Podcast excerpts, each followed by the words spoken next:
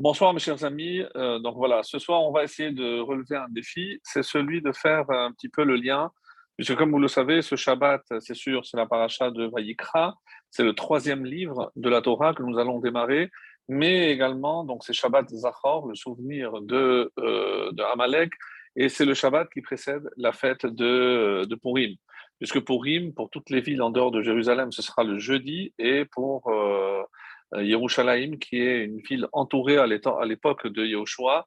Donc, nous, on fera les mitzvot le vendredi, juste avant Shabbat. Alors, de ce fait, donc, comme on l'avait souvent euh, dit dans d'autres occasions, le Shabbat qui précède un événement qui va se dérouler dans la semaine, donc il y a des signes forcément. Alors, on a vraiment un peu de mal à essayer de se dire comment il y a euh, des, des connexions entre le livre de Vaïkra en tout cas la première paracha qui nous parle des corbanotes. Je vais laisser ce mot sans le traduire, même si pour la première fois je vais prononcer le mot sacrifice, mais corbanote ne veut pas dire sacrifice. Et euh, par la suite, donc, il y a le lien avec la Megillah et l'histoire de, Purim que tout le monde connaît, même si de temps en temps on va faire quelques euh, rappels et quelques connexions pour que le lien soit beaucoup plus clair. Alors, d'ores et déjà, donc, euh, une petite introduction au livre de Vayikra. Le livre de Vayikra est le troisième du Chumash, le troisième du Pentateuch, donc celui qui est vraiment au milieu. Et il a une particularité, c'est à lui tout seul, hein, il contient le plus grand nombre de mitzvot, 247. 247 mitzvot que pour le livre de Vayikra, lorsque la majorité sont dans la paracha de Kedoshim, comme vous pouvez vous euh, en douter, qui, est Doshim, qui est le milieu pratiquement du livre de Vayikra. 247, c'est presque 248 de Ramah, mais c'est Resh Mem Zayin, c'est-à-dire 247, et ça donne le mot Remez. Remez, c'est une allusion. Alors, il y a forcément des allusions dans ce, dans ce livre, puisque comme vous le savez, les corbanotes ont une place euh, prépondérante dans la tradition. Et si la Torah a placé les corbanotes, ces sacrifices, au milieu de la Torah, puisqu'on considère donc les cinq livres, et c'est vraiment celui du milieu, c'est que forcément, ça vient nous enseigner quelque chose d'extrêmement profond et puissant. Donc, voilà un petit peu euh, ce qu'on aurait pu dire sur l'introduction donc du livre de Vaïkra. Ensuite, on va également traiter un petit peu des corbanotes eux-mêmes. Donc, comme vous le savez, et je vais pour ce faire lire le deuxième verset qui introduit véritablement le thème des corbanotes. Et même si on essaie de faire le lien avec Purim, il y a une règle que nous essayons toujours d'appliquer, Tadir, Véché et Notadir, Tadir Kodem. Lorsqu'il y a deux événements, un qui est plus fréquent que l'autre, donc on donne toujours la priorité à celui qui est le plus fréquent. Donc, si c'est Rosh Chodesh, euh, un Shabbat, d'abord on lit la paracha de Shabbat et ensuite Rosh Chodesh. Shabbat est euh, plus fréquent que Rosh Chodesh une fois par mois, alors que Shabbat c'est quatre fois par mois. Donc voilà, ça c'est pour un petit peu de donner l'introduction. Alors, juste euh, pour compléter cette introduction, j'aimerais revenir sur un détail extrêmement intéressant que nous enseigne nos Chachamim, à savoir que lorsque je prends le livre de Bereshit, hein, le livre de Bereshit, donc qui nous parle de la création, et d'ailleurs Ramban a toujours euh, une, comme habitude de résumer le livre, c'est le livre de la création, alors qu'on avait expliqué que le livre de Shemot, qu'on a conclu, c'était le livre de la galoute et de la Géoula, donc lorsqu'on descend en exil, mais c'est aussi la sortie de cet exil, et le, livre de Vayikra, c'est Sefer HaKorbanot. Donc, on appelle aussi Torah Kohanim, les règles, les lois qui concerne les Kohanim. Alors, nous, aujourd'hui, évidemment, se pose la question, mais à quoi ça sert? Donc, tous ces parachiotes, en sachant que le temple n'existait que 410 plus 420 ans, donc ce qui est un total de 830 ans sur quasiment, euh, ne serait-ce que pour nous, 1950 ans depuis la destruction du deuxième temple, plus les 70 d'exil entre le premier et le deuxième, on ne faisait pas les sacrifices. Donc on a passé presque trois fois plus de temps sans le Mishkan, sans le Beth Amikdash. Donc euh, tous ces corbanotes, finalement, on, peut se poser la question à, quoi, à quoi ils servent. On va lire un texte talmudique magnifique. Si véritablement les corbanotes sont là pour nous faire pardonner, comment imaginer qu'il puisse y avoir une capara, littéralement une expiation, lorsque on agit mal alors comment, euh, par manque de korbanot, parce que le temple euh, n'est plus, alors comment on peut remplacer ces korbanot Alors, avant cela, j'aimerais rapporter cet enseignement du Midrash magnifique qui nous dit que lorsque je prends Bereshit hein, et au début de la création, je me rends compte que le mot or, le mot lumière, apparaît cinq fois. Cinq fois, les Rachamim disent, évidemment, si le chiffre 5 nous parle, c'est parce qu'il y a cinq livres de la Torah. Et on va faire ce parallèle, donc en sachant que, d'ailleurs, euh, pour faire un clin d'œil à Purim, la Yehudim Haïta Ora Vesimcha, Ora Zu Torah. Donc il y a plusieurs enseignements qui nous prouvent que la lumière, la vraie lumière, c'est la Torah. Et la Torah est comparée à la lumière, puisque celle qui nous éclaire dans l'obscurité de l'exil et de ce monde, le monde matériel dans lequel nous nous trouvons. Donc, si on n'avait pas comme repère cette lumière divine qui, d'après les Chachamim et d'après ce que je vais dire maintenant, se résume et au fait, à la création de la lumière le, premier jour. Et donc, il y a euh, cinq fois le mot or. La première fois, c'est Yehi or, Dieu demande que la lumière soit. Vaihi or, la lumière a été. Vayar Elohim et kitov, Dieu a vu que la lumière était bonne. Ensuite, Vayavdel ben donc il a séparé entre la lumière et l'obscurité. Et euh, le dernier mot, donc Vayikra la or yom. Et cette lumière, il l'a appelée jour. Donc c'est l'apparition du jour et de la nuit. Alors, si on continue avec ce, parallèle, donc Yehi or, c'est Bereshit, c'est la lumière, c'est le début, c'est la création. Sans euh, cette lumière créatrice, rien n'aurait vu le jour. Vayhi or, et donc, qu'est-ce que c'est C'est Shemot? La lumière fut. Qu'est-ce qu'elle est venue faire cette lumière? Séparer entre l'obscurité et euh, évidemment la lumière. Donc, et c'est quoi par rapport à Shemot? C'est l'exil, donc notre premier exil, et la sortie de cet exil. Donc, on est sorti de l'obscurité à la lumière. Donc, or, ça, ça marche très bien. Et on arrive au euh, troisième occurrence, la troisième citation, Vayar Elohim et Haor Kitov. Donc Hachem a vu que la lumière était bonne. Et là, il y a comme une répétition. Pourquoi? Parce qu'on sait que qu'il écartov natati lachem, donc un bon enseignement, torati altazonu. Donc il y a aussi un parallèle qui est fait entre tov, ce qui est bien. Qu'est-ce qui est bien? C'est la Torah. Quand la Torah exprime la volonté divine. Donc là, c'est comme si on avait une double répétition. Vayar Haor, qui désigne la Torah, Kitov, et ça désigne aussi la Torah. Donc c'était peut-être une allusion aussi au fait que dans ce livre, il va y avoir une double lumière, et c'est ce qui explique qu'il y a un, tellement, un tel nombre de, mitzvot, remez, il y a une allusion à cette lumière cachée à l'intérieur du troisième livre de la Torah, Vayikra. Et ensuite, Vayavdel, donc Dieu a séparé entre la lumière et l'obscurité.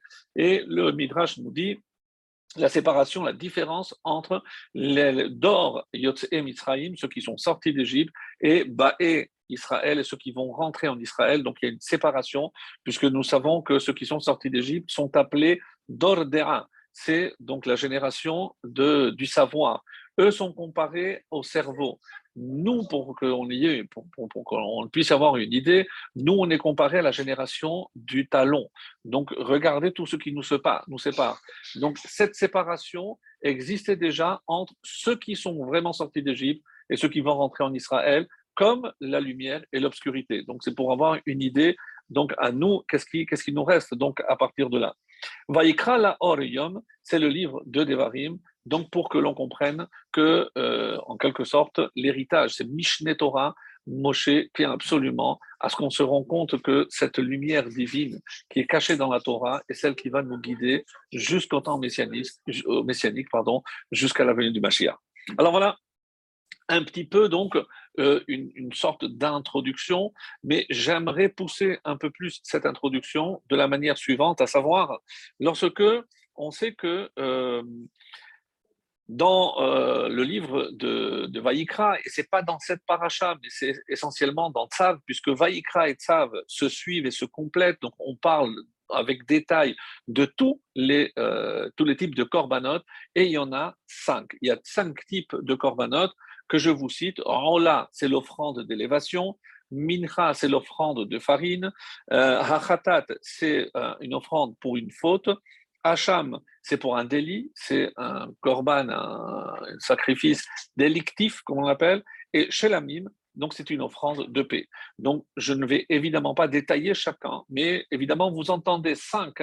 Et curieusement, donc il se trouve que il y a cinq livres de la Torah, donc le Midrash va aussi faire un parallèle.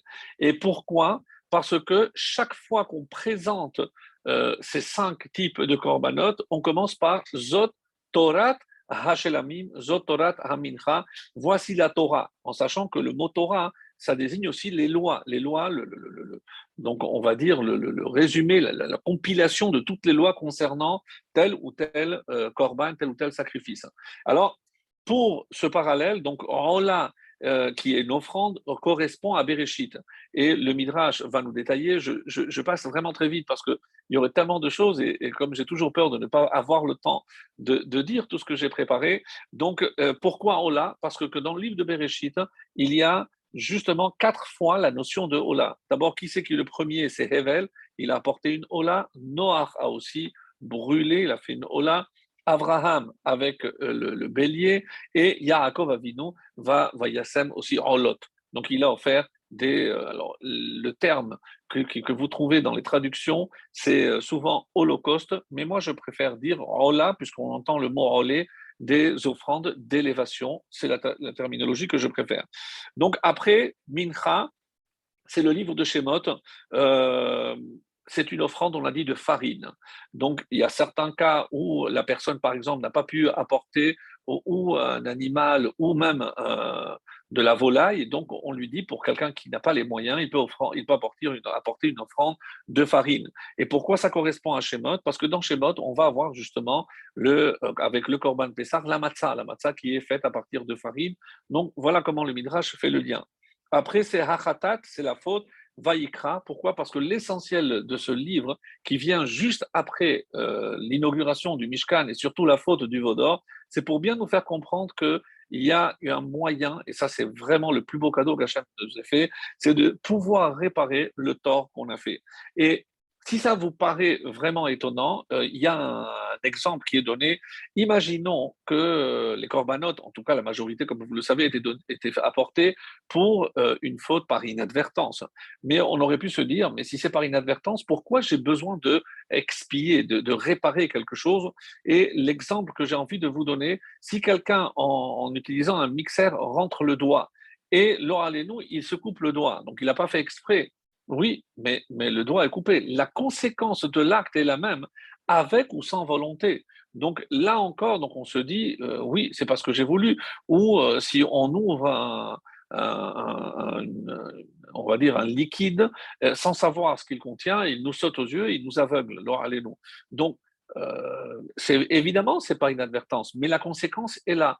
Et c'est pour ça que dans le langage des Chachamim, on dit que chaque faute, même par inadvertance, laisse une trace à l'intérieur du nefesh, de, un moum, un défaut dans la neshama. Mais c'est par inadvertance, oui, mais le défaut est là. Alors, qu'est-ce que le korban apporte? Une réparation totale. Imaginez que je vous donne la possibilité de recoller le doigt ou de récupérer la vue. Eh bien, ça, c'est la notion vraiment profonde de Corban. Autrement dit, on dit ici qu'il s'agit de réparer vraiment quelque chose mais en profondeur. Même si, et je vous envoie aux, années précédentes où on avait expliqué pourquoi l'animal, etc., Mikem, c'est votre partie animale. Donc il y a plusieurs enseignements, mais en tout cas, la conséquence de l'acte, même par inadvertance, est inéluctable et le Corban vient finalement réparer même cette conséquence en nettoyant entièrement les traces laissées par cette faute sur notre âme. Ça, c'est euh, Khatat, donc c'est Vayikra, et c'est Khatat, c'est la faute. Après, il y a Hacham, c'est un délit, Bamidbar, et parce qu'il y a la paracha de Nassau avec le, le nazir, euh, l'abstème, donc qui apporte justement euh, d'un korban Hacham. Donc, et, c'est là où on trouve le, plus de détails concernant ce, type de, sacrifice de korban. Et enfin, on termine par Shelamim, c'est euh, un korban de paix. Et euh, évidemment, dans, un livre où on va avoir toutes les malédictions dans la paracha de Kitavo, dans Devarim qui conclut le, le Pentateuch, eh ben, c'est Shelamim qui apporte une sorte d'apaisement pour savoir que malgré toutes ces euh, malédictions proférées par Akadosh Baruch un peu comme une menace, eh ben, Hachem n'aspire qu'à une chose, c'est qu'on soit en paix entre nous et surtout avec, Hachem. Voilà un petit peu l'introduction très rapidement que je voulais vous faire euh, sur le livre de Vaïkra. Et pour entrer dans le vif du sujet, c'est euh, justement le deuxième verset de notre paracha qui nous interpelle. Pourquoi? Parce que euh, le, terme utilisé est assez rare. Alors, comment commence le livre de Vaïkra et tout ce thème de, des Korbanot? Le deuxième verset nous dit Daber el ben Israël Marta alehem, Adam qui akriv mikem korban lachem. Donc, littéralement, je vous lis la traduction proposée ici Parle aux enfants d'Israël et dis-leur lorsque un homme parmi vous apportera une offrande. Vous avez vu que dans la traduction, j'ai un peu biaisé. Pourquoi? Parce que si je regarde en hébreu, Adam qui akriv mikem. Alors, un homme qui offrira, euh, qui apportera une offrande, mikem, de vous.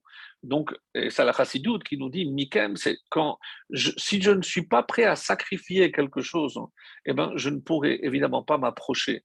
Donc, ce terme de korban, qui oui peut être utilisé comme un sacrifice, mais un sacrifice qui me permet de me rapprocher d'Hachem. Si je ne suis pas prêt à faire un sacrifice, et c'est pas ce que j'apporte à Hachem qui s'appelle un sacrifice, c'est ce que je fais moi, c'est-à-dire l'effort que je vais faire sur moi pour pouvoir réparer cet éloignement qu'a causé la faute et pour essayer évidemment de les de me rapprocher à, d'Hachem. Et donc, c'est comme ça que euh, donc on comprend qu'est-ce que c'est ce terme de Adam. Pourquoi le terme ici utilisé Adam? Pourquoi pas Ish ou Nefesh Kitecheta, comme on le verra plus tard. Donc, en tout cas, si on veut apporter une offrande euh, pour Hachem, donc ce sera parmi les animaux. Mina Behema, et lequel? Mina Habaka, donc le gros bétail, Minatson, le petit bétail, et euh, Takri votre Korbanechem. Et s'il s'agit, on commence directement par Rola, et on donne après tous les détails de Rola, etc. Donc, sur ce terme de Adam, donc Rachid nous propose quelque chose de très intéressant, c'est pour nous dire que de la même façon que Adam, lorsque il a apporté, il n'y avait nul doute que tout lui appartenait, puisqu'il était tout seul, et donc on a la certitude que euh, quand Hachem nous demande quelque chose, il ne veut surtout pas qu'il y ait un soupçon de malhonnêteté dans l'argent que nous allons lui offrir. Et ça, c'est le, le, le nous dit, mais je ne comprends pas très bien, parce qu'il y aurait, euh, on aurait pu imaginer que euh, même si j'ai volé, je peux, je peux apporter Hachem. Qu'est-ce que Rachid nous dit? Ça, ça a l'air incomplet pour nous dire que comme Adam, il a apporté que tout lui appartenait, eh bien, sachez que lorsque vous devez apporter quelque chose à Hachem, surtout que ce ne soit pas euh, le produit d'un vol. Mais on aurait pu imaginer une chose différemment. Comment imaginer que je vais voler pour offrir On n'est pas des rabbins ni des robins de bois. Pour voler les riches pour apporter aux pauvres, évidemment que ce n'est pas quelque chose qu'on aurait pu imaginer. Alors, qu'est-ce que le Kliyakar euh, nous explique? Attention, c'est évidemment pas quelqu'un qui vole pour apporter, mais quelqu'un qui a gagné son argent d'une manière malhonnête et qui penserait que en donnant, en faisant des, euh, des dons, eh ben, je vais en quelque sorte blanchir, me blanchir par rapport à ce problème de, de, conscience que j'ai euh, quant à l'obtention de, de, ces fonds et blanchir l'argent, sachant que évidemment il n'est pas très blanc et qu'il n'est pas surtout très honnête. Alors il est clair pour si c'est obtenu de manière indirecte ou euh, illicite chez l'obéyosher, qui n'est pas comme dans ces termes, s'il n'est pas d'une manière droite, je n'en veux pas. Donc Adam, je veux que vous soyez tout mikem, quelque chose qui vous appartient à 100% et pas qu'il y ait un soupçon de vol. Ça, c'est une explication.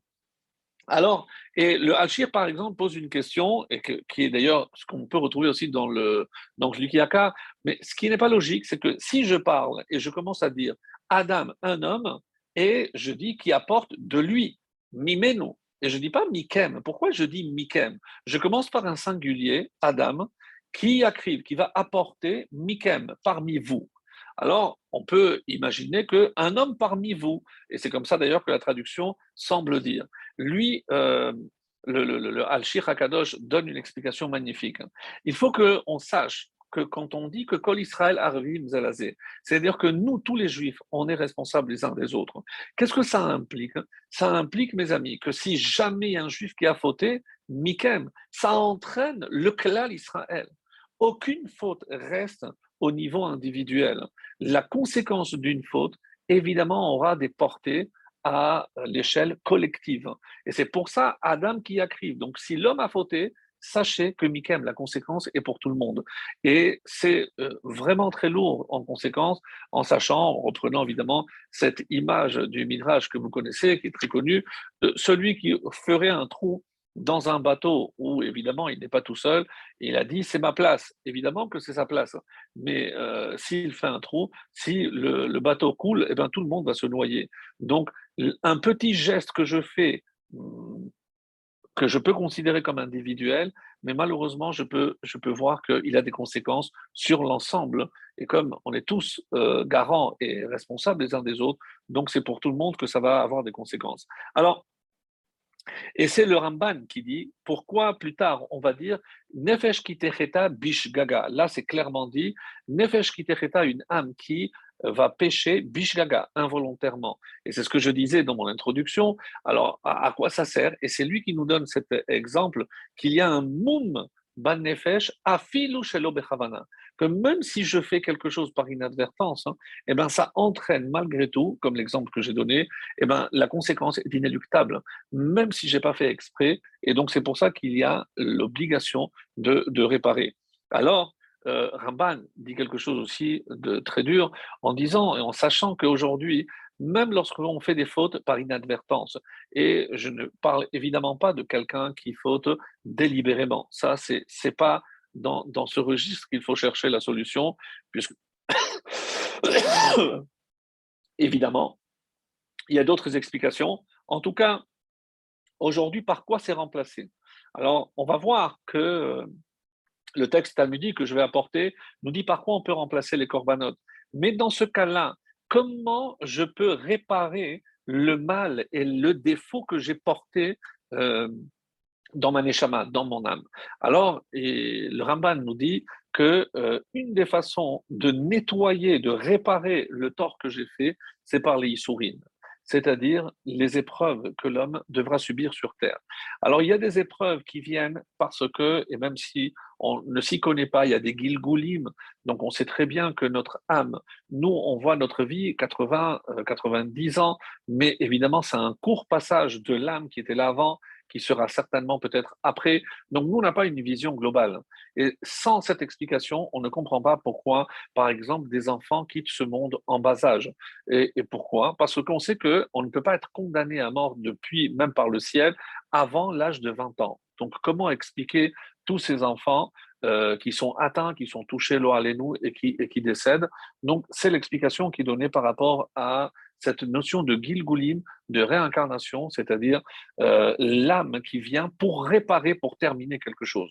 En tout cas, les Issourines, si on est conscient de cela, ils viennent, comme dans le langage de Ramban, les chaper bim comme un korbanot. Donc, ils viennent réparer à la, à la place des korbanot. Donc, si je sais que c'est pour mon bien, alors je devrais être à même d'accepter ces épreuves et et ça, c'est extrêmement difficile. Comment je peux endurer des épreuves et les prendre avec amour, avec patience, en sachant que même si je souffre, je me dis que si Hachem me l'envoie, c'est pour mon bien, c'est pour réparer un tort que j'ai fait. Donc, Ahava vechemla la Adam. Donc c'est une preuve aussi d'amour et de pardon de la part de Dieu. C'est comme ça que euh, le Ramban nous présente, euh, nous présente ceci. Alors, quand on parle, euh, et le Horachaim ici a, une explication très très très belle, et ainsi que le, le aussi va dans ce sens. D'ailleurs, il y en a qui disent, et c'est le Zohar par exemple, pour, pourquoi on, utilise le terme de Adam? Adam, on sait que Adam c'est Zachar Keva. Adam désigne non pas un homme dans le sens masculin du terme, mais homme et femme, c'est-à-dire euh, un couple, puisque Ish ve Ishto, et c'est comme ça que je désigne Adam. Et d'après le Zohar, et euh, je n'ai pas trouvé la, source, mais d'après le Zohar, seul un homme marié pourrait apporter un korban. Donc c'est très très puissant ce qu'on dit, c'est-à-dire qu'il faut qu'il soit marié parce qu'un homme qui n'est pas marié, et non Adam, il n'est pas appelé Adam, comme dit la Gemara. Donc si je dis que Adam qui accrive pour pouvoir apporter un, un korban, il faut être Adam donc il faut être marié. Donc l'importance euh, du mariage, encore une fois, pour pouvoir réparer et surtout se réparer.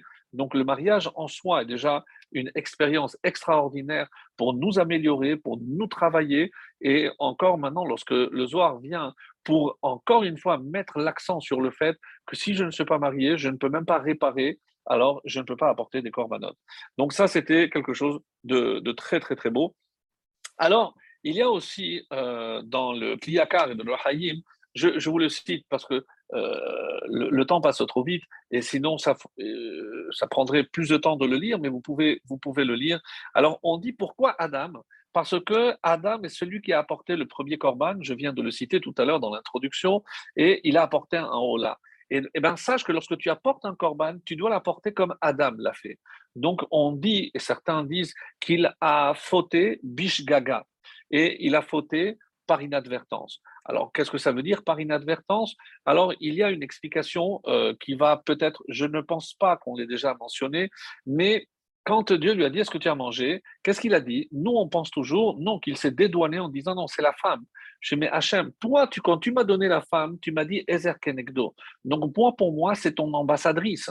Donc, c'est ta représentante. Donc, pour moi, tout ce qu'elle me dit, c'est comme si c'est toi qui lui avais dit.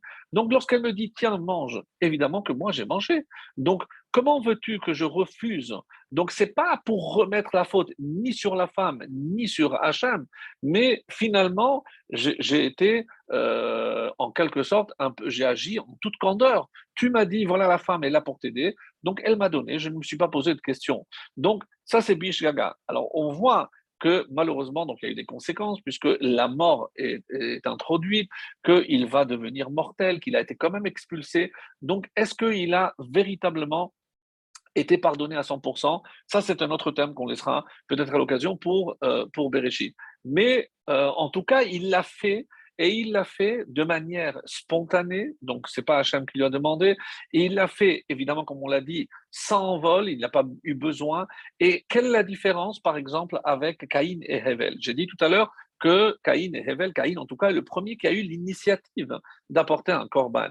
Et euh, pourquoi Hevel malgré tout, a été accepté, mais il y a quand même un défaut. Et c'est pour ça que pour nous, le sacrifice qui reste l'exemple à suivre, c'est celui de Adam. D'abord, parce qu'il n'a copié personne. Qui c'est qui a eu l'initiative? C'est Caïn. Donc, Hevel, Hevi Gamho, lui aussi, il a apporté. Donc, déjà dans ce korban, il y a un manque. Pourquoi? Parce qu'il fait pour faire comme l'autre. Donc, ce n'est pas quelque chose de personnel. Donc, ça ne peut pas être parfait. Il n'est pas pris comme exemple, même si c'est son, offrande qui a été acceptée, non pas celle de Caïn. Pourquoi? Alors, plusieurs versions d'après le, texte, Caïn a apporté, alors qu'il avait la terre, il aurait pu apporter des sept fruits, il aurait, apporté, il aurait pu apporter du blé. Qu'est-ce qu'il a apporté? Du, euh, du pishtan. Du pishtan, c'est-à-dire du lin. Et le lin, ma foi, donc c'est même pas euh, comestible, donc c'est quelque chose qui est considéré comme bas. Mais vient le Zohar, et, pour une fois, c'est pas moi, vient défendre la position de Caïn. Donc je ne peux pas accepter que d'une part, il ait l'initiative d'apporter une offrande, et d'autre part, alors que c'est lui le premier donc qui, a eu cette initiative, il va euh, négliger et apporter quelque chose de, de, pas important.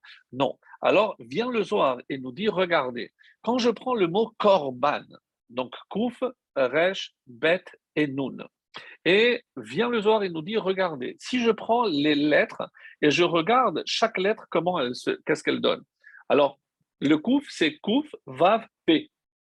Donc, le mot commence par K, par le Kouf, mais il se termine par le P. De la même façon, je prends le Resh, c'est le Resh, mais ça se termine par Shin. Après, il y a le Bet qui se termine par le Tav. Et le Nun qui commence et aussi se termine par Nun. Donc, si je prends les premières lettres, j'ai le mot Korban.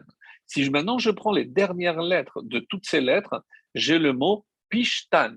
C'est-à-dire que Hevel a compris, Caïn, pardon, a compris que le korban, ce qui se cache derrière, c'est le pishtan. Peut-être qu'il n'a pas compris pourquoi, et nous non plus en tout cas. Moi, je vous apporte cet enseignement parce que je l'ai trouvé magnifique et surtout que, comme vous le savez, j'aime bien défendre les, personnages bibliques, surtout lorsque c'est le Zohar qui appuie cette position pour nous dire qu'il il, n'a pas agi euh, de manière, euh, on va dire, euh, négligée en disant j'apporte ce qui me vient sous la main.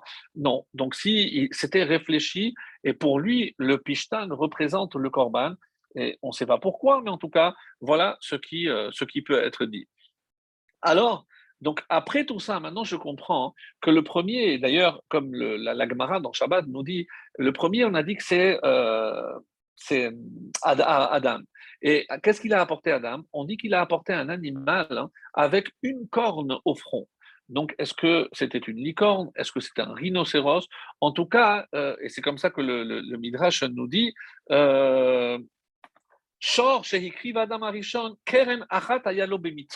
il avait une seule corne dans, dans le front. Et euh, pourquoi euh, il a attendu d'avoir cet animal? Qui a yadomé el ha'adam, she'aya keren echad. Donc ça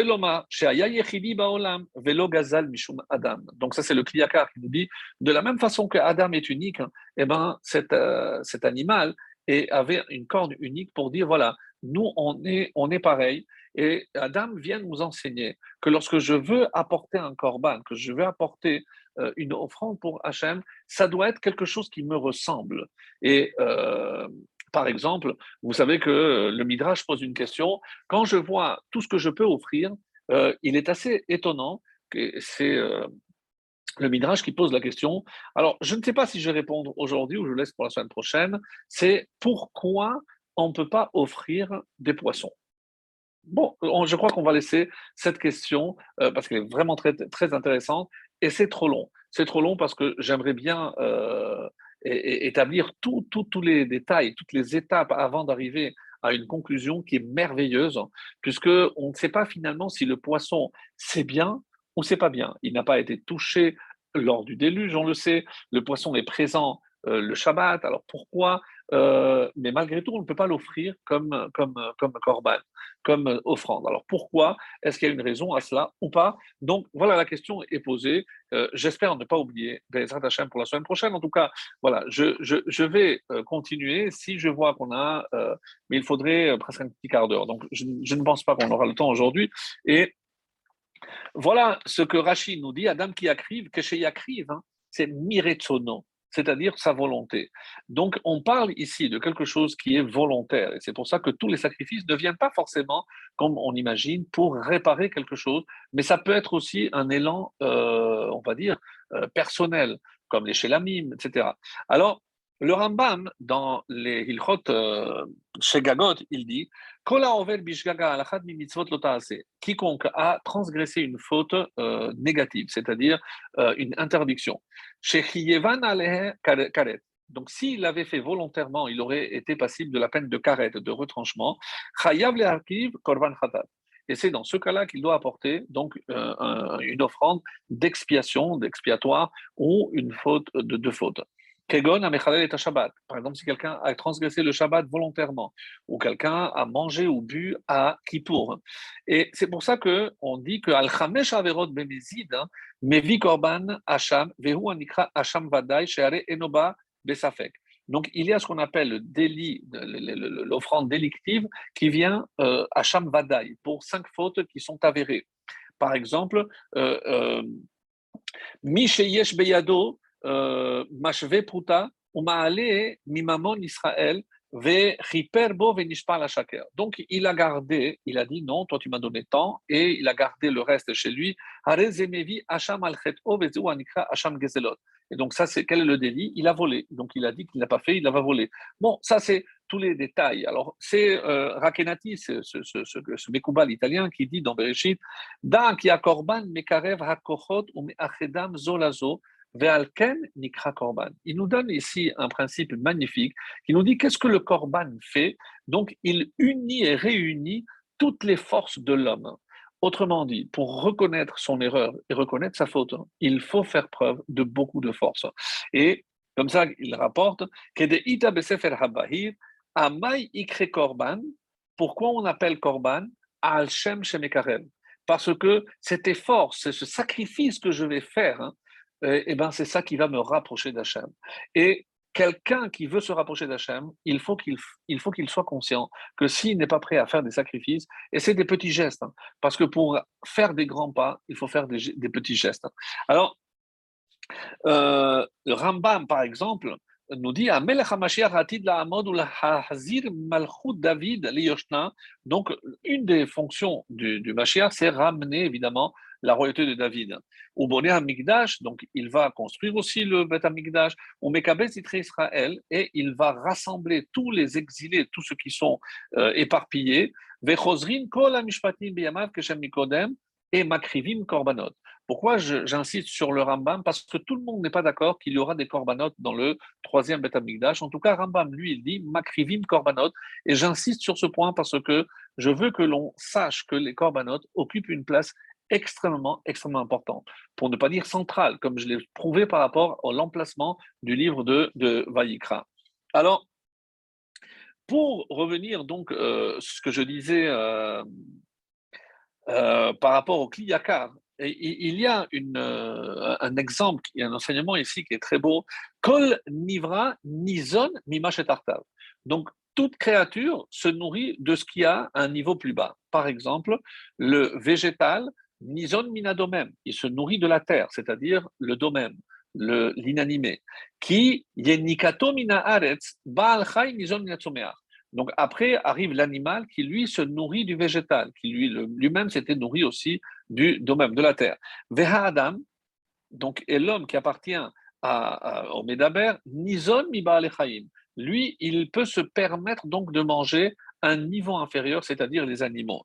Et quel est le but dit ici le Kliyaka? Pourquoi Hachem a créé ce système où celui d'en haut se nourrit de celui d'en bas?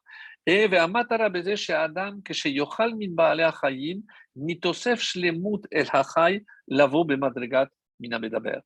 est le but? Le but essentiel, nous dit ici le Kliyakar, c'est d'élever donc le règne animal au niveau de l'homme, puisque maintenant que je l'ai mangé, il devient comme moi, une partie de moi-même. Et mais l'animal avait déjà en lui le végétal, et le végétal avait aussi une partie de de euh, minéral. Ce qui fait que lorsque l'homme se nourrit, mes amis, donc qu'est-ce qu'il fait? Il élève toute la création. Et c'est ça, cette notion de manger un animal qui pourrait nous paraître un petit peu barbare, mais euh, lorsque un juif mange, il ne pense pas uniquement à euh, profiter ou à, se délecter. Non, il y a aussi une notion, et c'est ça, comme on va le voir, Qu'est-ce qui a remplacé aujourd'hui les corbanotes On dit que c'est le shulchan, c'est la table de, dans laquelle on mange. Pourquoi? Parce que le korban, c'était pour élever l'animal à travers le misbéar. Et aujourd'hui, comme il n'y a pas de misbéar, qu'est-ce qui remplace le misbéar C'est ma table. Et il y a un enseignement qu'on avait donné, je pense, euh, il, y a, longtemps de cela. Qu'est-ce que le mot misbéar euh, veut nous dire ici? Rappelez-vous que c'est le misbéar qui pleure lorsque il y a aussi euh, un divorce. Alors, je ne sais pas si j'ai apporté ce, ce texte-là. Je ne, je ne, crois pas, parce qu'on l'avait déjà vu euh, à une autre occasion, lorsque on dit qu'il y a un divorce, le korban, le misbéar, verse des larmes. Alors, je, je, ne vois pas très bien pourquoi c'est le, le misbéar, euh, qu'on me dise que c'est la, la, menorah, parce que c'est le shalom, euh, que ce qu'on me dise, parce que la lumière, que ce qu'on me dise la table, puisque c'est les, douze pains, c'est les douze tribus. Donc, on a, on a porté atteinte à l'union. Il y a d'autres, d'autres façons d'imaginer. Pourquoi le misbéar? Parce que le misbéar, lui, il sait qu'est-ce qu'il faut pour se rapprocher d'Hachem. Et tout ce que l'on doit faire comme effort pour justement se rapprocher d'Hachem. C'est comment? Hachem est prêt à accepter vos efforts pour que vous vous rapprochiez et vous, entre vous, vous n'êtes pas prêt à faire ces efforts-là pour vous rapprocher. Donc, comment euh, il ne va pas verser de larmes. Alors, misbéar, on dit que c'est euh, justement les initiales de le même, c'est mochel, c'est-à-dire il est là pour pardonner. Et c'est la première fonction. Zayin, c'est zikaron l'Israël. c'est pour que ce soit toujours un souvenir pour Israël, à savoir que Hachem ne nous oublie pas et il n'attend qu'une chose, c'est que nous, on fasse le premier pas pour aller vers lui. Après, euh, une fois que je, sais que Dieu me pardonnait et que je suis toujours proche de lui, bête, bête, c'est Belacha. Alors je verrai la bénédiction et l'abondance dans tout ce que je ferai. Et quelle est la première des Berachot? Chet. Chet, c'est Chayim, c'est la vie.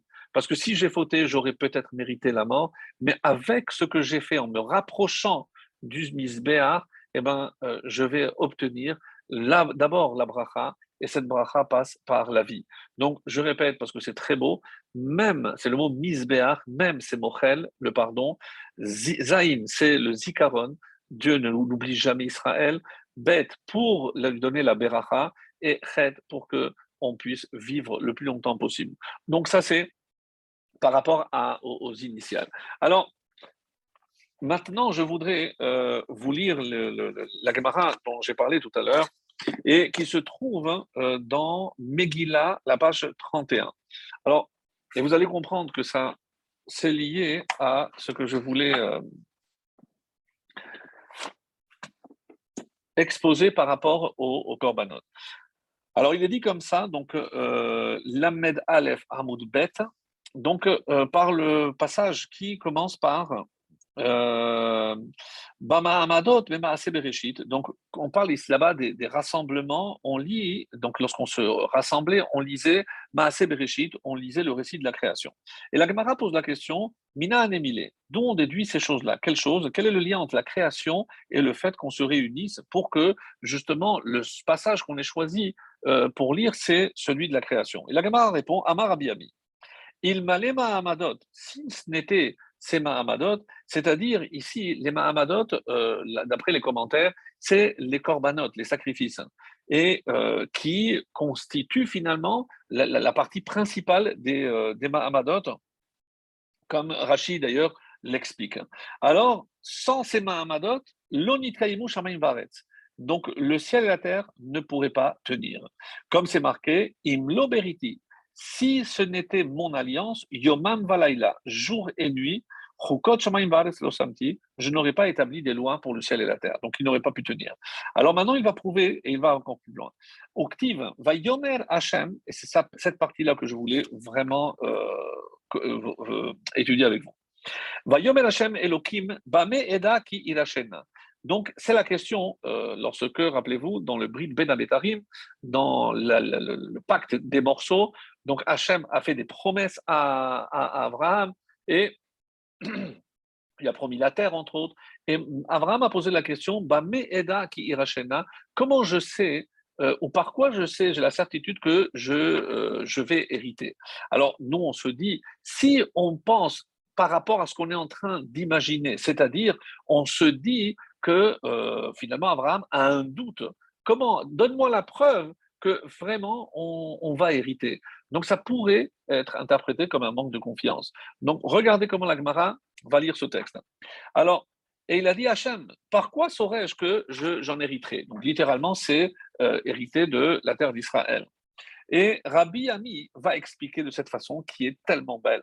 Alors il dit Amar Abraham, voici ce qu'Abraham dit finalement devant Kadosh Baruch Hu. Dit Bono Shel Olam, Shemachas Veshalom Israël Chotim Lefanecha il n'est pas du tout question de l'héritage de la terre d'Israël. Alors de quoi il s'agit? Alors maître du monde. Et peut-être que, qu'à Dieu ne plaise, Israël va fauter devant toi. Et tu vas leur faire comme tu as fait à la génération du déluge ou de la dispersion, donc tu vas les disperser ou tu vas euh, envoyer un déluge. Alors, Amar lo lav. Donc euh, Dieu lui dit non, tu n'as rien à craindre. Il continue. Bama eda. Et comment je sais que tu ne vas pas les punir, tu vas les exterminer d'un certain moyen? Comment je vais le savoir? Amarlo, Dieu lui dit. Kechali aegla Apporte-moi trois génisses, etc. Et donc, et de quoi Pardon. Et de quoi il s'agit ici? Donc, dans ce verset, qu'est-ce, comment Dieu répond finalement à, la requête d'Abraham Et il lui indique que c'est par le sacrifice des offrandes que les descendants pourront réparer, comme Rachid va l'expliquer, va pouvoir réparer les fautes. C'est-à-dire que déjà, lorsque Abraham pose la question, mais comment je sais que tu ne vas pas les exterminer? C'est-à-dire quoi hériter la terre? Même s'ils fautent, ils, mériteront de, revenir sur la terre. Donc, qui me dit que dans ta colère, et je sais que peut-être qu'ils ne vont pas être parfaits, ils vont fauter, sache que tant qu'il y a les corbanotes, ils pourront toujours se faire pardonner et ils n'ont rien à craindre de ce côté-là. C'est-à-dire que déjà, ici, on annonce véritablement la place des corbanotes, à savoir que Dieu ne pourra jamais nous exterminer tant qu'on a les corbanotes. Et c'est ça ce que euh, ça, veut dire. C'est ce que ce texte nous, nous dit ici. Alors, euh, dans, un passage aussi très beau euh, du, Midrash Tanhuma, Dieu donne l'ordre au prophète Yecheskel, va dire au peuple juif comment ils vont construire le Beth Amikdash. Alors Yecheskel se trouve dans le, dans l'exil, on est en plein exil de Babel, donc loin encore euh, la fête un petit peu de pourri, mais la fin de cet exil, et euh, il lui dit, voilà, tu vas donner le détail, etc., comme c'est marqué dans le livre d'Yecheskel. Et Yecheskel répond, mais enfin, je, je, Hachem, je ne comprends pas, attends qu'on revienne, attends qu'on termine euh, l'exil, et ensuite on leur donnera toutes, toutes les règles de la, de la construction du temple. Qu'est-ce que Hachem lui répond? Non, tu te trompes. Donc, même si le temple est détruit et qu'il n'y a plus de corbanotes, lui dit Dieu, n'oubliez pas d'en parler et de les étudier. Et qu'est-ce que Hachem lui transmet? C'est ce qui est rapporté dans ce midrash, que si tu lis les corbanotes, hein, c'est comme si tu les appliquais. Donc là, on a quelque chose de vraiment très très puissant, puisque évidemment, on savait que le temple n'allait pas être éternel, ni le premier, ni le deuxième d'ailleurs. Et donc, comment on aurait pu remplacer ces corbanotes? Et là, ici, ce midrash magnifique, de la même façon que quand tu étudies les règles de la construction du euh, Beth Amikdash, c'est comme si tu étais en train de le reconstruire. N'attends pas justement de le faire pour d'être de, euh, en train de le construire pour commencer à apprendre. Non, c'est quand tu fais les lois, c'est comme si, je te tiens compte, comme si tu euh, étais en train de le faire. Et c'est pour ça que euh, répond, mais c'est trop tôt, attends la galoute de Babel. Et après, on en parle. Non. Qu'il s'occupe de la lecture de la construction et je compte comme si vous étiez en train de le construire. Voilà la réponse que Dieu donne au prophète Yecheskel. Alors, c'est pour ça qu'on dit, euh, c'est le Midrash qui termine par ce, terme, par ce, passage, Banaï, mes enfants, Dieu nous parle. Afalpi shecharev betamikdash, même si le temple a été détruit, chez M korban ola, il n'y a pas de possibilité d'apporter des offrandes. Im atem koreim ke ilum Et là, on a un premier point, pour moi essentiel, pour que l'on comprenne que si on lit les corbanotes, c'est comme si on les offrait. Alors, euh, vous allez me dire, mais à quel moment on doit les lire? Eh bien, sachez qu'il y a tout un passage au début de la tfila où on parle de Ezeru Mekoman Shel Zevachim, où on parle des endroits où étaient euh, offerts chacun des sacrifices. On passe tout tout en détail, c'est bien avant Rodou, et on doit justement tous les matins lire ce passage, et Hachem nous, compte comme si on était en train de, de les faire. D'ailleurs, dans un passage de la Mishnah pour les Ashkenazim, il y a euh, une opinion, celle du Magen Avram, qui dit que lorsqu'on lit ces passages, si on est vraiment en train de dire que c'est comme si on les offrait, alors qu'est-ce qu'il faudrait faire? Il faudrait se mettre debout, il faudrait lire ce passage debout. Alors, c'est vrai que apparemment, euh, si on suit la logique, alors le, le Haruch HaShulchan nous dit non. Et il nous apporte quelque chose encore plus beau. Il dit non, qui doit se lever? Le Kohen. Si un Cohen lit le passage de Korbanot parce que c'est lui qui offrait, et le, Korban, le, le, Cohen était toujours debout pour offrir les sacrifices, donc lui qui apporte les Korbanot, lui doit les lire debout. Mais l'Israël, c'est pas lui qui offrait, c'est pas lui qui apportait ou qui, évidemment, faisait la shechita ou tout ce qu'il fallait pour les Korbanot. Donc un passage très très beau, mais pour nous dire que véritablement, quand on les lit, c'est comme si on se mettait dans la peau de celui qui faisait le, le, korban. Et c'est ça ce qui est tellement fort, c'est la puissance du korban qui remplace le korban lui-même. Et donc ça, c'est ce qu'on doit, je pense, euh, dans un premier temps, euh, bien bien comprendre. Donc ensuite, on va euh, peut-être passer à un autre passage, vous permettez, que j'ai marqué ici. Et c'est un passage de la, de la Megillah. Et là, on va basculer, on est un peu plus que la moitié, du coup, on va basculer et j'aimerais, à partir de tout ce qu'on a dit, donc toute l'introduction que j'ai faite nous permettra de euh, comprendre un peu mieux ce, dont je vais parler maintenant. Alors, dans la Megillah, il y a, euh, quand on nous présente les, conseillers de Achashverosh, on nous dit Vehakarov Elav. Donc, on est euh, dans le traité de Megillah, page 12, folio B. Et là-bas, on cite ce passage de, de la Megillah, Vehakarov Elav, et on nous donne les noms on donne les noms de tous ces euh, conseillers. Alors, c'est des noms très bizarres. C'est des noms. Et qu'est-ce qui est étonnant, comme les commentaires ne manquent pas de nous le faire savoir, c'est qu'on aurait dû dire Vehakerovim, et, et ceux qui étaient proches du roi. Donc pourquoi je dis Hakarov? Hakarov, c'est un. C'est celui qui est proche. Et après, on me donne les sept. Donc je ne comprends pas très bien. Et c'est ce qui permet au Talmud de lire autrement et vous allez comprendre.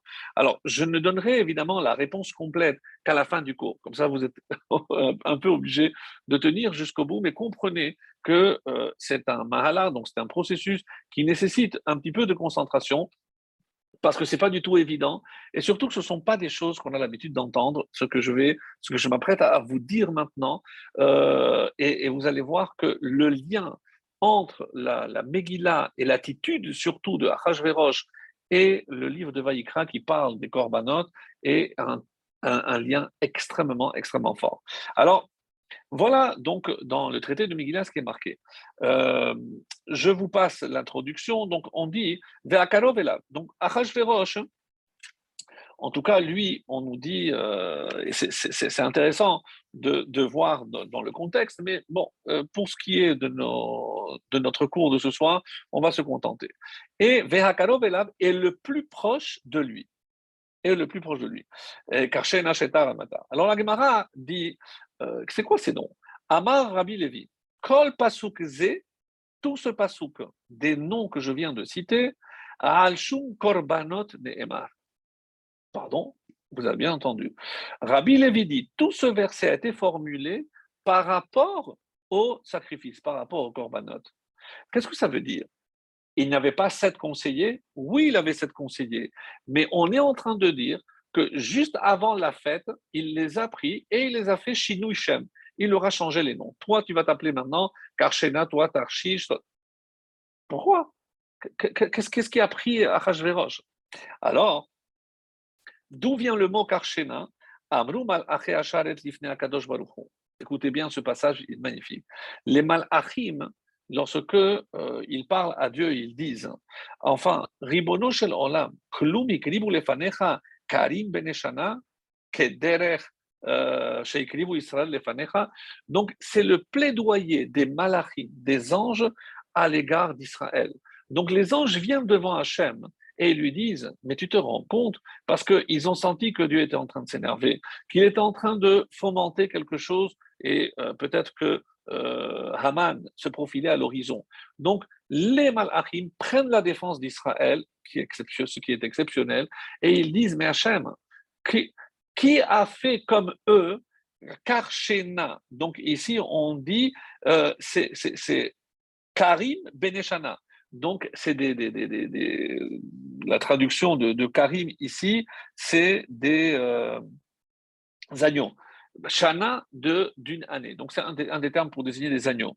Donc, comme les Juifs, ils ont fait de toi, Sheta, d'où vient ce mot? Sheta, c'est Shete Torim, donc deux tourterelles.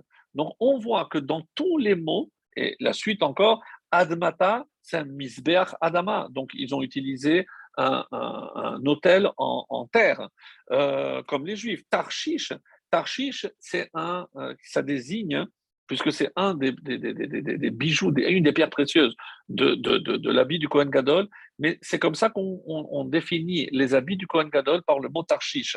Donc, donc est-ce que tu imagines, est-ce que quelqu'un a, apporté pour te servir euh, comme, comme le Kohen Gadol, comme c'est marqué Tarshish Veshoam Beyashfe, Donc, bon, les traductions sont relativement difficiles puisqu'on n'identifie pas forcément toutes les pierres précieuses. Meres, Meres, c'est Mersubadam. Donc, ils ont remué le sang. Euh, donc, quelqu'un a remué le sang comme l'Israël. Marsena, Kulam Mersuba Menachot, est-ce qu'ils ont euh, remué aussi les offrandes de mincha, de, blé? Euh, Et le dernier, Memuchan, Klumechinu Shulchan Lefanecha, est-ce qu'il y a quelqu'un qui a préparé, qui a apprêté une table devant toi, comme les Juifs. Alors, donc, on a passé en revue le misbéar, le fait de remuer le sang, les offrandes de farine, les...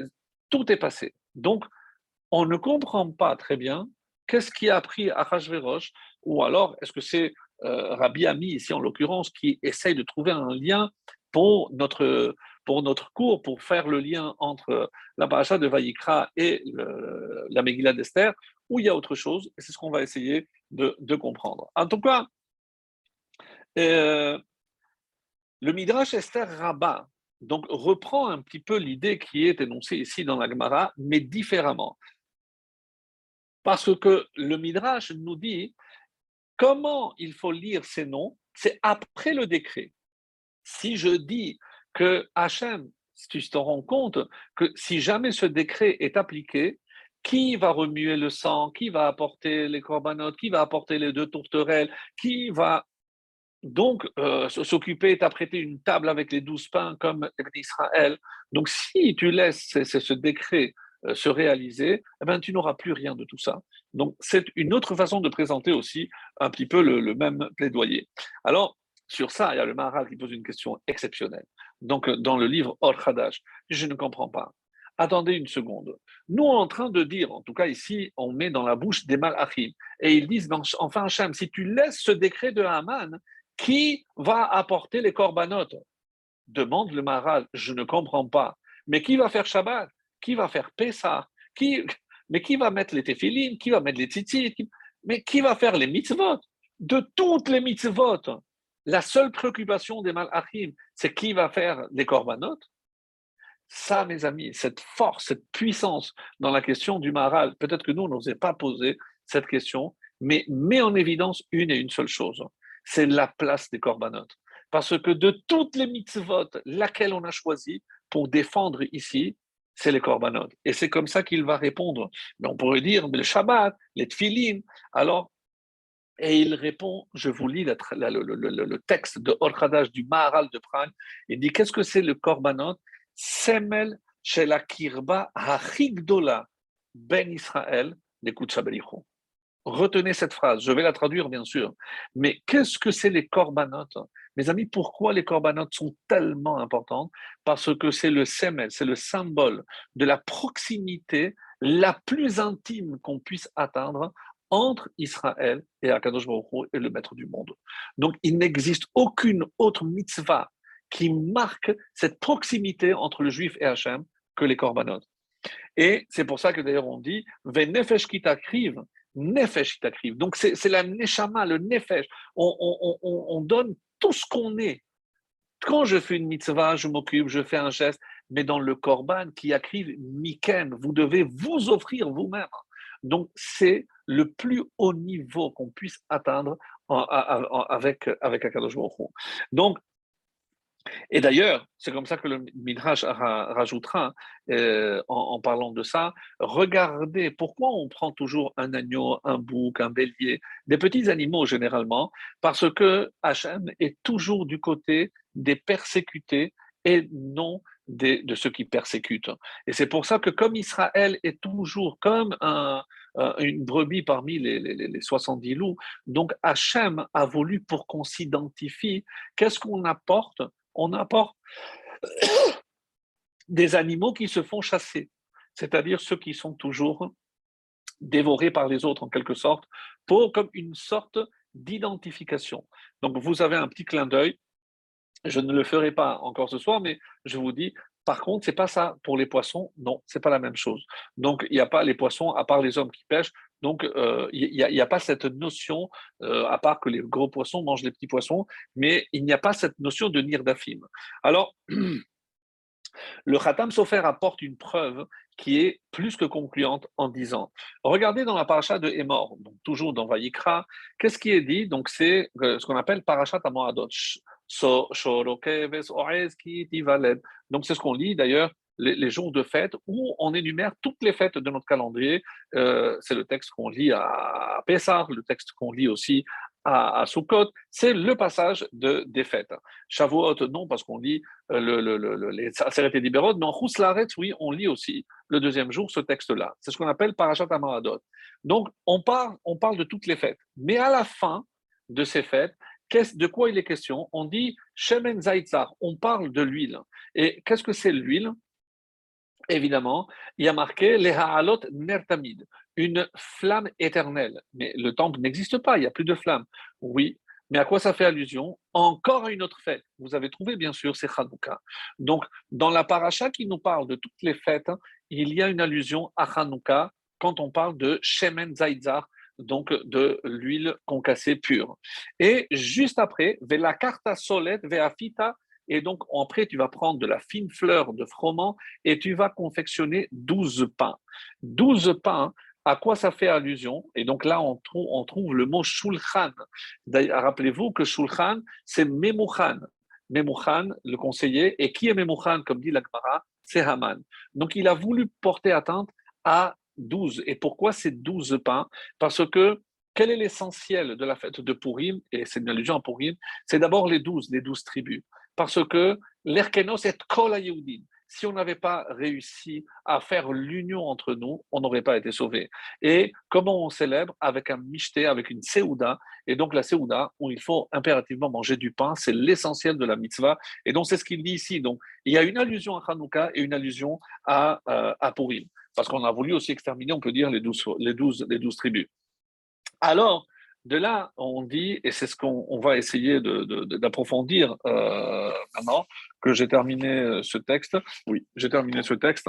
Alors, maintenant, je voudrais aller un peu au-delà, et je pense qu'on est à peu près à une heure, et euh, expliquer ce que j'avais dit par rapport à... on n'aura pas le temps de tout dire, mais Baba Batra, page 4a. Alors, qu'est-ce qui est dit là-bas? Vous savez que euh, euh est celui qui fait l'intermédiaire toujours entre Esther et, euh, Mordechai. Donc, Yomer le Hatar, donc celui qui faisait les allers-retours. Et on dit que qui est Hatar C'est le prophète Daniel. Et qu'est-ce qui s'est passé avec Daniel? Donc, on ne voit plus Hatar à la fin. On dit que Haman, lorsqu'il a vu qu'il euh, communiquait entre Esther et, Mordechai, il l'a il fait tuer. Donc, c'est Haman qui a tué Mordechai. Euh, Daniel, le prophète Daniel, pardon. Alors, et c'est comme ça qu'on on, dit ici, Veha Amar donc euh, j'ai dit Bababatra 4a qui n'a rien à voir avec Baba Batra, mais c'est par rapport à ce, ce conseil-là. Rav Yehuda Amara ve'itema Rav Ben Levi, mi penemane nash Daniel. Mais pourquoi il a été puni, Daniel? Donc il a fait sa mission, il a transmis. Pourquoi il a été puni? Mi pene ici Et ça, ça remonte donc à très loin, 70 ans avant. Donc, qu'est-ce qu'il a fait? Il a donné un conseil à Nebuchadnezzar sur la manière, parce qu'il avait fait un rêve, donc je vous fais le résumé, il avait fait un rêve où il voyait qu'il était devenu un animal et qu'il allait manger avec les animaux, qu'il allait se transformer pendant sept ans, quelque chose d'extrêmement dérangeant. Et lorsqu'il demande l'interprétation à Daniel, Daniel est gêné parce que... Euh, il a compris que ce qu'il avait rêvé allait se réaliser. Alors, il lui a dit, mais il n'y a pas un moyen de, s'échapper. Et euh, Daniel va lui donner un conseil, et c'est ce qu'il va dire.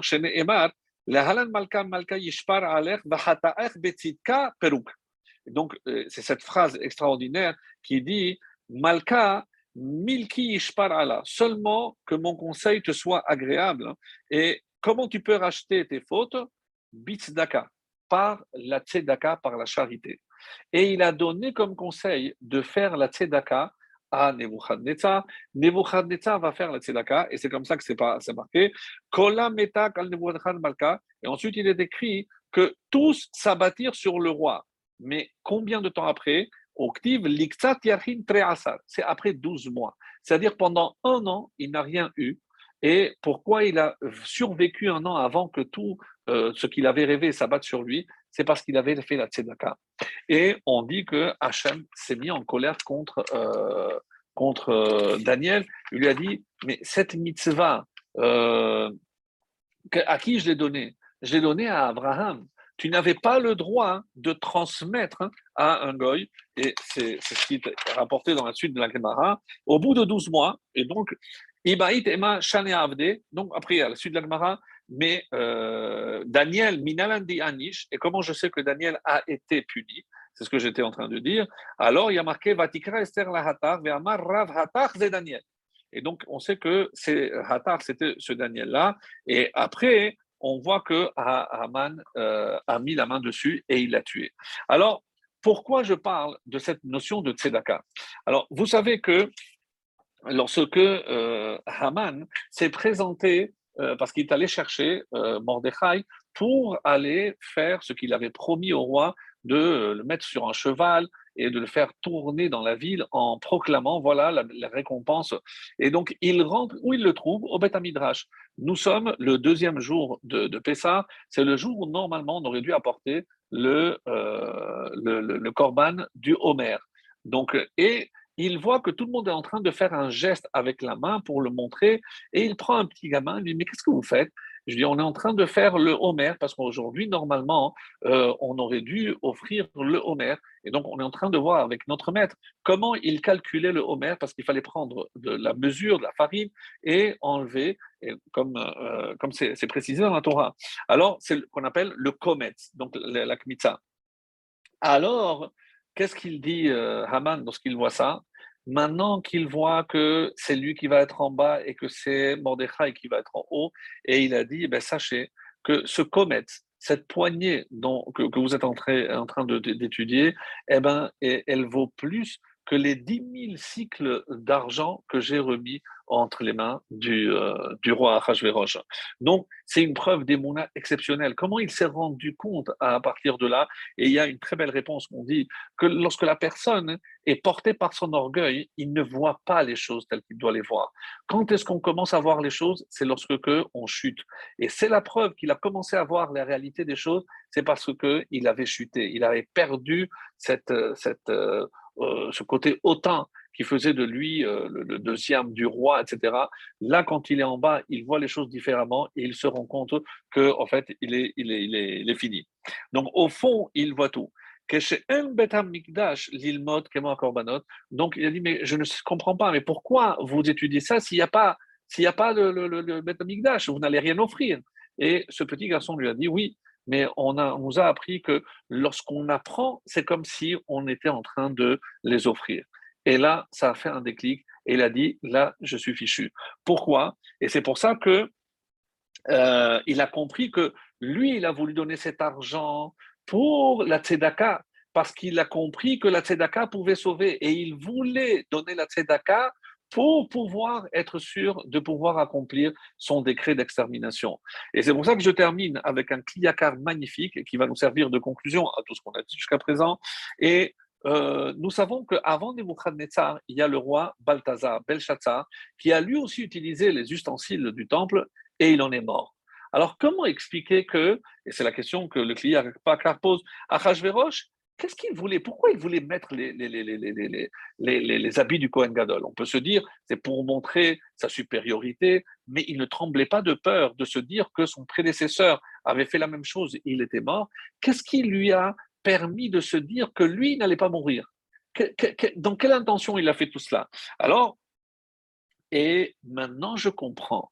Lui, il savait que ce qui était important pour Hachem, c'est les corbanotes c'est les sacrifices.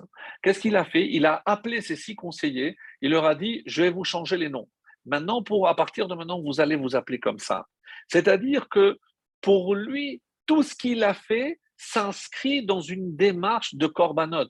Il voulait, lui, s'approcher de Dieu. Donc, il a une démarche presque noble. Et c'est pour ça qu'on dit que Ve'achetia Chadat. Qu'est-ce que disent les Chachamim Kedat Torah. Donc, vous savez que quand on dit à Ashtia Hayakadat que la boisson était selon la loi, nous on a toujours compris que ben, il a donné euh, chacun sa, sa cache-route. Pour les juifs, du vin cachère, non. La chétilla, elle était comme la Torah le prescrit. Qu'est-ce que la Torah prescrit? C'est que quand j'offre un korban, je dois offrir beaucoup de viande et et une petite quantité de vin. Alors c'est comme ça qu'il a servi dans le festin. Il a voulu assimiler ce festin à des sacrifices, mes amis. Donc lui, il s'est pris pour le Kohen Gadol. Et il était en train de faire quoi? D'offrir des sacrifices pour Hachem. Et c'est pour ça que tout, tout il a fait dans cette optique-là. C'est comme ça que c'est marqué Rappelez-vous qu'on avait dit euh, dans, dans Maseret Shabbat, ce goy qui a étudié, un, jour il a entendu euh, la description des habits du Kohen Gadol, il dit Moi je vais me convertir. Évidemment, Shama il l'a remballé et il lui a dit Viens. Et il lui a dit Viens alors. Quand il a commencé à apprendre, etc., il a compris, mais c'est marqué qu'un zar, un, un, étranger qui porte ses habits, il est passible de la peine de mort. Donc, je dis oui. Maintenant, si tu veux mourir, porte-les. Tu peux les porter, mais tu vas mourir. Donc, Comment expliquer encore une fois que Achashverosh n'est pas mort? Et c'est, comme ça qu'il faut expliquer. On dit pourquoi il a fait, mes amis, ça c'est une explication que j'ai découverte cette année, que j'ai trouvé magnifique, pourquoi il a fait 180 On a toujours pensé que c'est un peu au style des Romains, euh, c'est-à-dire l'orgie, etc. C'était très calculé. Dans Divrei Ayamim, on nous dit combien, avec les grands, tous les petits ustensiles, il y avait dans le temple? 5400. Alors, qu'est-ce qu'il a fait le, qu'est-ce qu'il a fait à Hachverosh Il en a sorti, comme ça c'est marqué, six trésors par jour. Et dans chaque, chaque trésor, il y avait cinq ustensiles. Ça veut dire que ça fait 30 par jour. Alors comment j'arrive? Si je multiplie 30 fois 180, 5400. Donc son but, c'était de sortir au fur et à mesure, chaque jour, tous les ustensiles du temple. Et donc c'est maintenant que je comprends. Quand euh, on, a, parlé par exemple de, Abraham lors de la Hakeda. Il est marqué Achara Devarim, pas Achara Devarim. Lorsque le Satan a dit, mais tu te rends compte, et c'est un midrash très dur, il dit, regarde, Abraham, il a offert, il a fait une fête, il t'a rien offert. Et elle a dit, ah bon, même si je lui demandais son fils, il me l'offrirait. Et quel temps c'était, mes amis? Parce qu'on dit que il est né à, Yitzhak est né à Pessah et combien de temps sa femme, sa mère l'a, allaité? Donc, 23 euh, mois, c'est-à-dire moins de deux ans. Donc, le mois d'avant, c'était quand nos Chachamim nous disent que la fête que Abraham a faite, c'était celle de Purim. C'était la date de Purim. Lorsque Biyom Gamel Yitzhak, le jour où il a, euh, Yitzhak a été euh, sevré, c'était la fête de Purim. Et il a fait, et, mais il n'a pas offert des sacrifices. Alors c'est pour ça maintenant que je comprends mais même le, mon fils, je le donnerai. Et c'était un trouve. Donc, chaque fois qu'on fait un michté, mes amis, justement pour que le Satan ne vienne pas nous accuser, qu'est-ce que je dois faire? Je dois penser aux pauvres.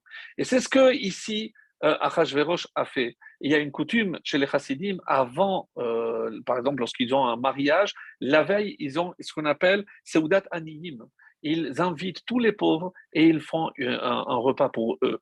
C'est-à-dire, penser aux pauvres. Qu'est-ce que ça veut dire tzedaka? Tzedaka, c'est penser aux pauvres. Qu'est-ce que, qu'est-ce que euh, Haman a dit à Hachverosh Cet argent, tu le prends et tu le distribues aux pauvres. C'est n'est pas un argent, mais comment euh, je, donne un, don et je lui dis quoi faire avec? Oui, parce qu'il savait qu'à travers ça, il allait être protégé. Et pourquoi Achashverosh n'a pas été atteint, il n'a pas, Hachem n'a pas touché, parce qu'il a pris ces 10 000 cycles et il les a distribués aux pauvres. Oui, mes amis, c'est ce qui a sauvé la vie à Achashverosh. Et ça, c'est à cause de Hatar. Parce que d'où Aman a su ça? Parce que Daniel l'avait fait à Nebuchadnezzar. Donc il a dit fais la même chose et tu seras sauvé. Et c'est ce qui a sauvé la vie d'Achashverosh. Pas de Haman, parce que lui, il devait, euh, il devait euh, subir un autre sort. Et c'est comme ça que, que l'on termine. Et c'est pour ça qu'on dit que euh, dans Achashverosh, il a pris 13 choses dans le début de la, de la Megillah, 13 choses, parce qu'il voulait montrer pourquoi 13. Il y a un Midrash qui dit qu'ils ont fait 13 veaux d'or, 13 veaux dans le désert. Et pas seulement un seul, mais 13. Et c'est pour ça qu'on a utilisé 13 éléments pour construire le Mishkan. Et pourquoi il y a 13 euh, éléments dans le début de la Megillah? Parce que Achashverosh a dit Regarde Hachem. Donc ce peuple, il voulait réveiller la faute du Vaudor pour dire Maintenant, regarde, nous, on est là pour te servir. Donc, Achashverosh est beaucoup moins stupide qu'on a l'impression. Donc, il a voulu utiliser justement tous les ustensiles et les habits du temple pour se dire nous sommes le nouvel Israël. C'est ça qui se cache derrière. Et nous voyons à travers, mes amis, ces, ces, corbanotes, la proximité extraordinaire que nous, les Juifs, on a un privilège exceptionnel. Donc, il faut vraiment en profiter en sachant qu'aujourd'hui, on a les lèvres, on a la tefila, on a la lecture, et bien que par le mérite de la lecture de nos corbanotes, Hachem considère que nous lui avons offert Mikem, vraiment notre Neshama pour rester proche de lui.